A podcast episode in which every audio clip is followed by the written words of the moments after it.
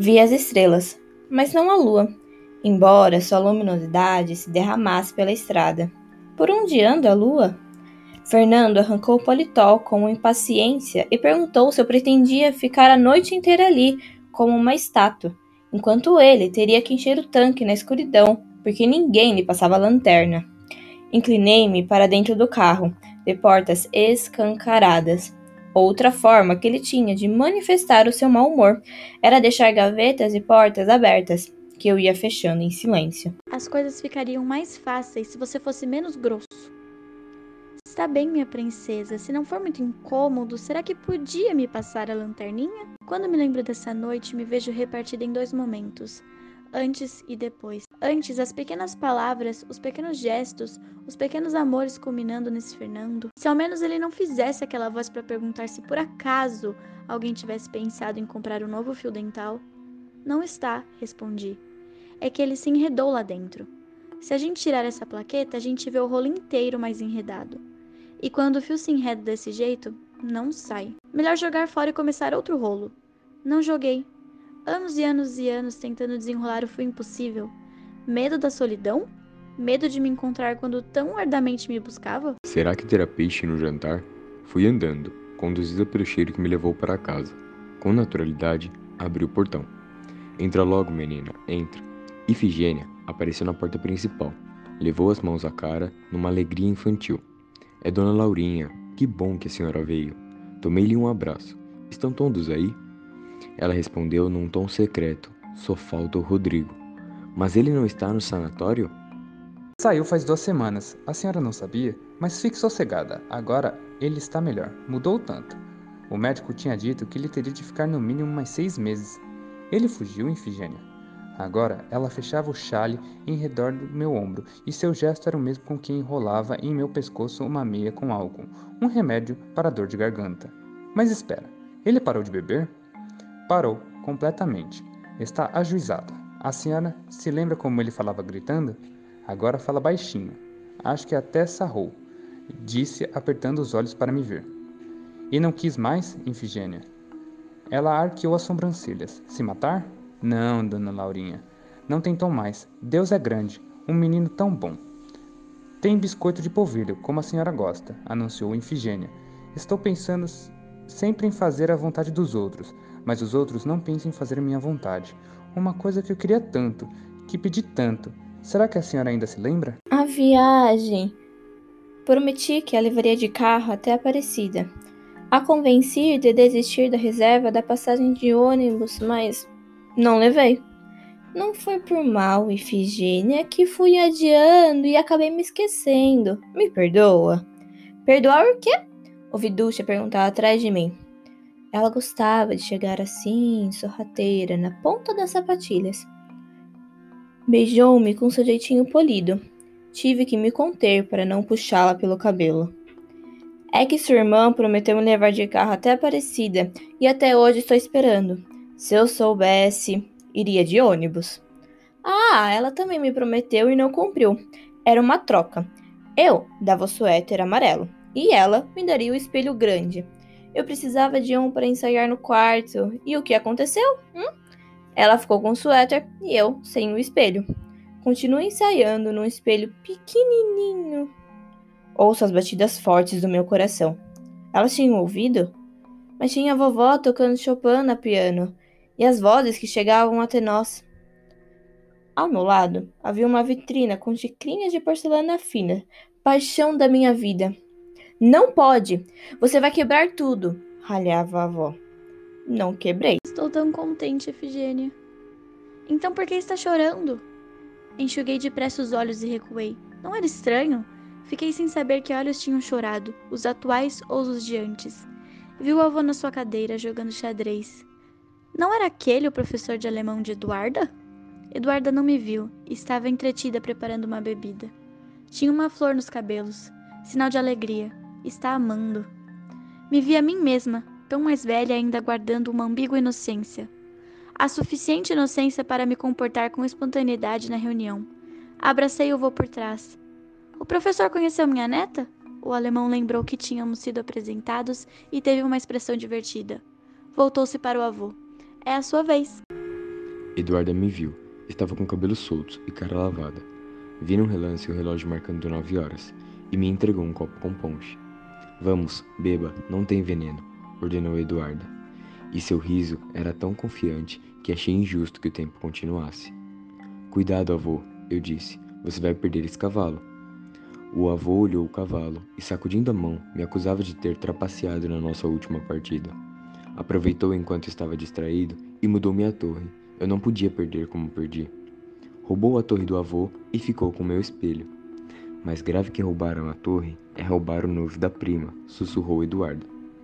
Ela queria tanto que me explicasse isso e não tinha coragem, mas agora escuta. Ele disse, estava tudo acabado. Não tive culpa, Eduarda. Quando começamos o namoro, estava certa que vocês dois já estavam afastados, que já não se amavam. Não me senti traindo ninguém. Vi as estrelas brilhando próximas. Pela primeira vez, realmente encarei Eduarda. Era preciso falar? Ficamos nos olhando e meu pensamento era agora um fluxo que passava das minhas mãos para as suas. Estávamos de mãos dadas. Sim, eu era insegura. Quis me afirmar e tudo só foi decepção. Tinha o Rodrigo, que era meu querido amor. Um amor tumultuado, mas amor. E achei que seria a oportunidade de me livrar dele. A troca era vantajosa, mas calculei mal. Logo nos primeiros encontros, descobri que a traição faz apodrecer o amor. Foi ficando tão insuportável que na última vez, quando ele entrou na cabine para ouvir um disco, fugi sem olhar para os lados. Eduarda, diga que acredita em mim. Seus olhos, que estavam escuros, ficaram transparentes. Agora está tudo bem, Laura. Estamos juntas de novo, mas não deixou-me comover-se mais. Você está magra, precisa comer. Comecei a me sentir uma coisa miserável. Fiz trapaça no jogo com o avô. Eu disse, mas me engasguei com o biscoito de polvilho que Eduarda tinha colocado na minha boca. Ela desatou a rir. Sua pulseira ficou enganchada no meu vestido. Tentou tirá-la. Fica com ela, Laura nossa nova aliança. Você gosta desses símbolos? A pulseira, já solta do meu vestido, não me não se soltava do meu pulso. Engordei de feliz. Está vendo? Estou feliz demais com meu alemão. Não é lindo? Enlaçou-me e saímos dançando, feito duas tontas. Até chegamos ao piano, onde me entregou a vovó. Fique aí, vou salvar meu amado. Vovô deve estar querendo jogar outra partida. O Rodrigo não demora. Quem? perguntou vovó. Quando Ducha se inclinou para amarrar a fita da sapatilha, viu um menininho deitado no tapete. Estava de pijama e brincava com os cubos coloridos de uma caixa. Eu estava tensa. Vovó procurava me acalmar, do mesmo tom que um que vinha me botar para dormir, dizendo que as histórias de fantasmas era tudo invenção. E Rodrigo? Mas agora ele está curado, não se preocupe mais. Ainda ontem conversamos. Senti no seu olhar, ou no meu, algo de reticente. Não vá, espera! Pedi.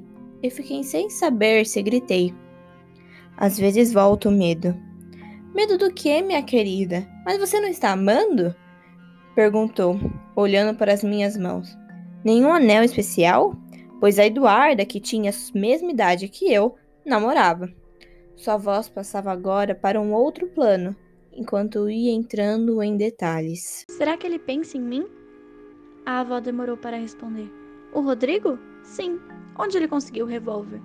A palavra caiu-lhe no colo como um peixe. Quem é que sabe? Sempre foi um menino tão reservado. Vivia inventando um mundo particular só dele. Não deixava ninguém entrar nesse mundo. Ele me chamou, mas recusei. A bala passou um tantinho assim perto do coração. Olhei para as cortinas pesadas. O tempo não alcança vocês, eu disse. Estão todos iguais. O piano mudou, querida, disse a avó sorrindo. Mandei afinar. Lembra como ele estava? Se você não sabe, é porque nunca vem me visitar. Fiquei doente, sarei e nem um telefonema. Podia ter morrido e minha neta nem ficaria sabendo. Vovó querida, você sabe muito bem como amo vocês. Sei, Laurinha, mas gosto de provas. Ducha fez uma careta. Que feio, Laura. A Chapeuzinho Vermelho atravessou um bosque só para levar o bolo para a avó que estava resfriada. Não levou Ifigênia, não trouxe meu espelho, roubou a torre do avô, roubou o noivo de Eduardo e não visitou a avó. Acrescentou Ducha com um gesto de quem impõe uma arma e aponta contra o peito. Acionou o gatilho. Pum! Cambaleou, esboçando o movimento de se desvencilhar da arma. Estendeu-se no chão, a mão direita apertando o peito, a outra assinando na despedida frouxa. É um amor de menina, mas cansa, murmurou a avó. Esta música é minha. Você gosta? Vai se chamar Noturno Amarelo. Ifigênia me tocou pelos braços. O Rodrigo acabou de chegar. Escondi a cara nas mãos. Segurou-me pelos punhos, os olhos chegavam a arder. Te traí, e traí Eduarda, mas queria que soubesse o quanto amei vocês. Se a gente não trair os mais próximos, então quem vai trair? Levantei a cabeça. Queria me expor devastada.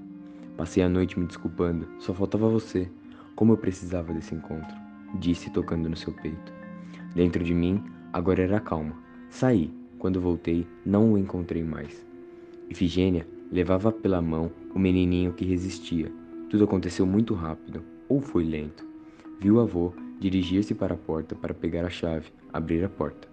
Foi a vez da avó, que seguiu o avô. Vi Eduarda de longe ajudando o noivo a vestir a capa. Mas onde foram todos? Estavam rindo. Quando foram se aproximando da porta, num salto, Ducha escorreu em, por entre ambos. Desviei a cara, não quis mais olhar.